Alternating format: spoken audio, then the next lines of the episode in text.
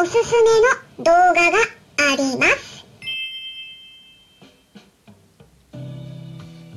こんにちは。サラホリスティックアニマルクリニックのホリスティック獣医、サラです。本ラジオ番組では、ペットの一般的な健康に関するお話だけでなく、ホリスティックケアや地球環境、そして私が日頃感じていることや気づきなども含めて、様々な内容でイギリスからお届けしております。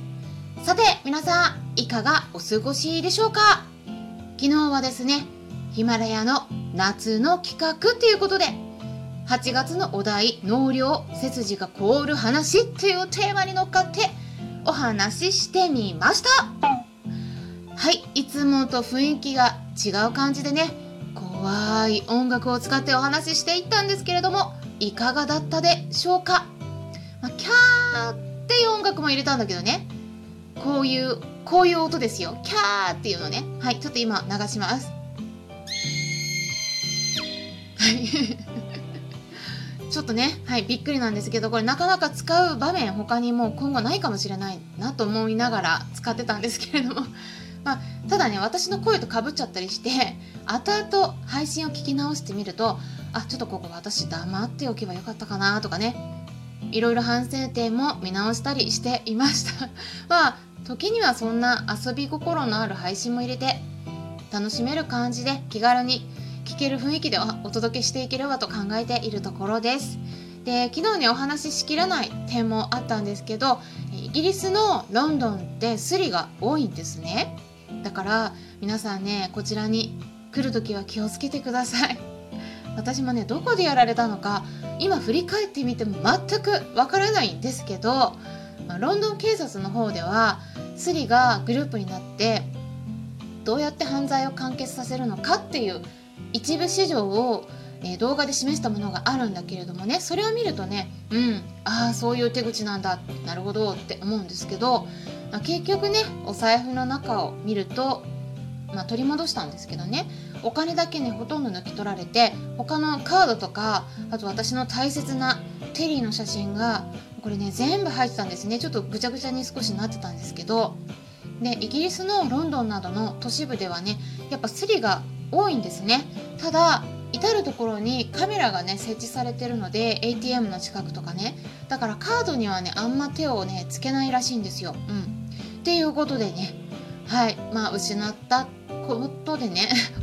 あちょっと言葉がおかしかったあのいろいろお金は失いましたけれどもでもねお金よりもねやっぱ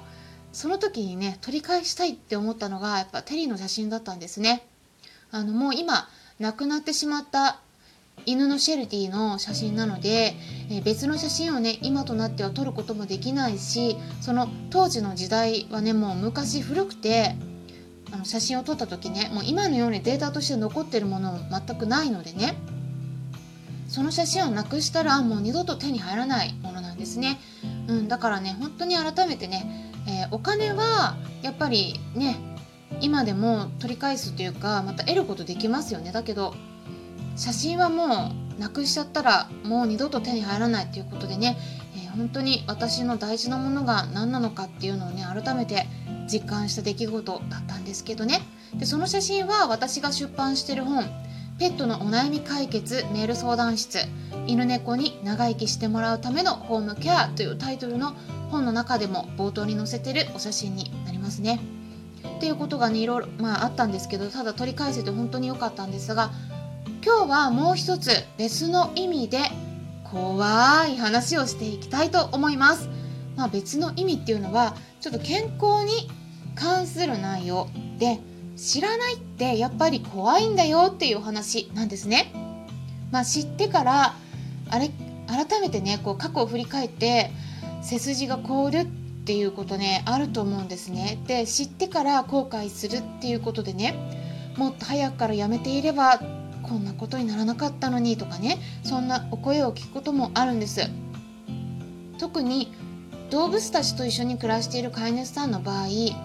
まあその子たちが亡くなってからもっと早く知っていればって言って後悔されてねつい先日ももうね亡くなってから10年以上も経ってるのに未だにその後悔を引きずっている忘れることができないって言ったお話もね飼い主さんからお伺いしていたんですね。なのでぜひ皆さん今のうちに知っておいてください。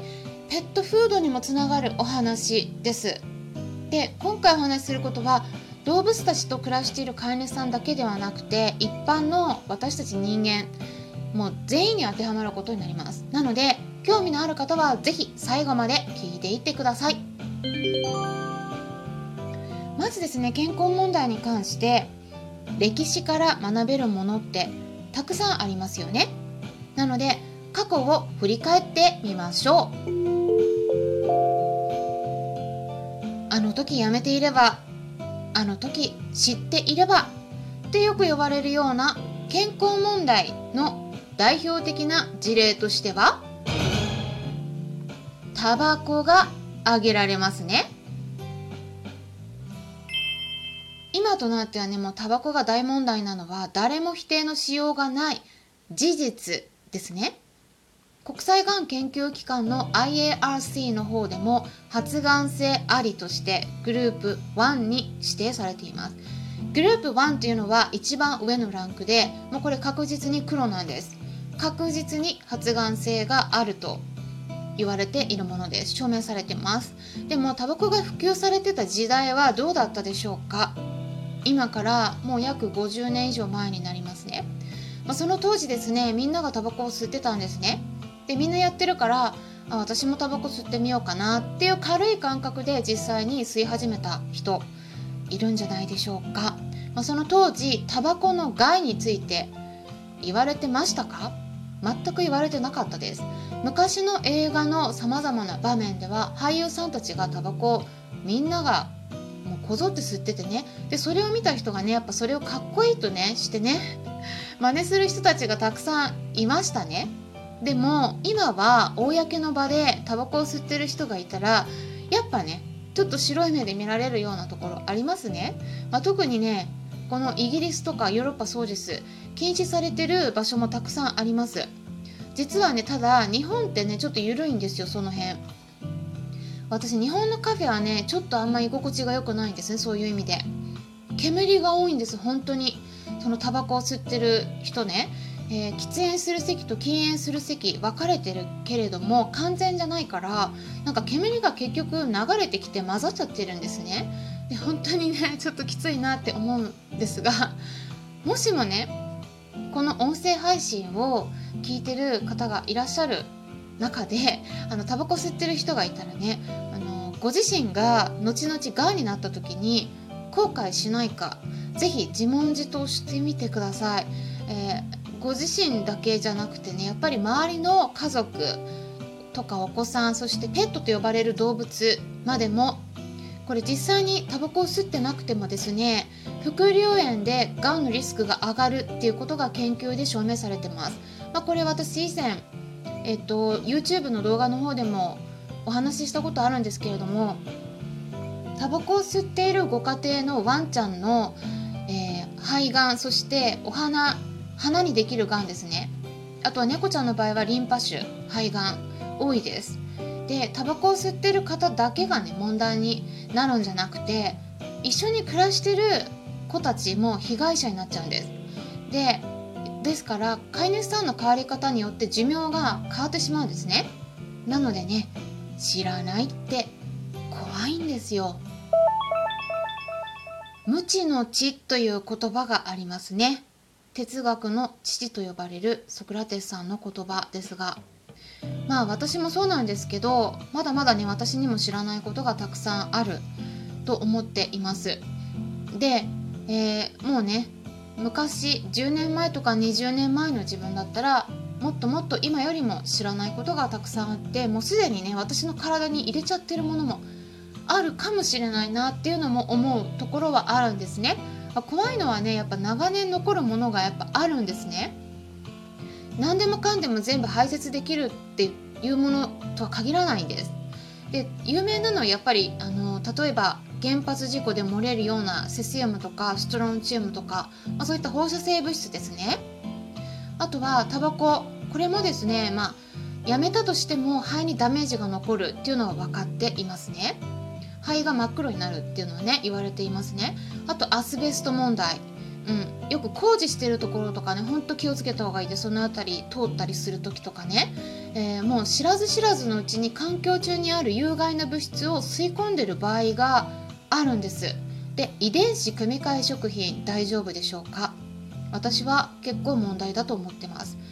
まあ、今の段階でも発がん性があるとかね、えー、訴訟が起きたりとかいろいろ問題があるのは証明されてますけど多分この先もっといろいろ分かってくるとは思うんですがただちょっとね巨大な企業が関わっているので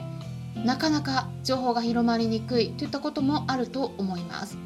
まあ、あとはね食べてはいけない食べ物あるんですね。はい皆さん食べてはいけないものこれ巷に溢れているんです。多分ね食べたことがない人っていないはずです。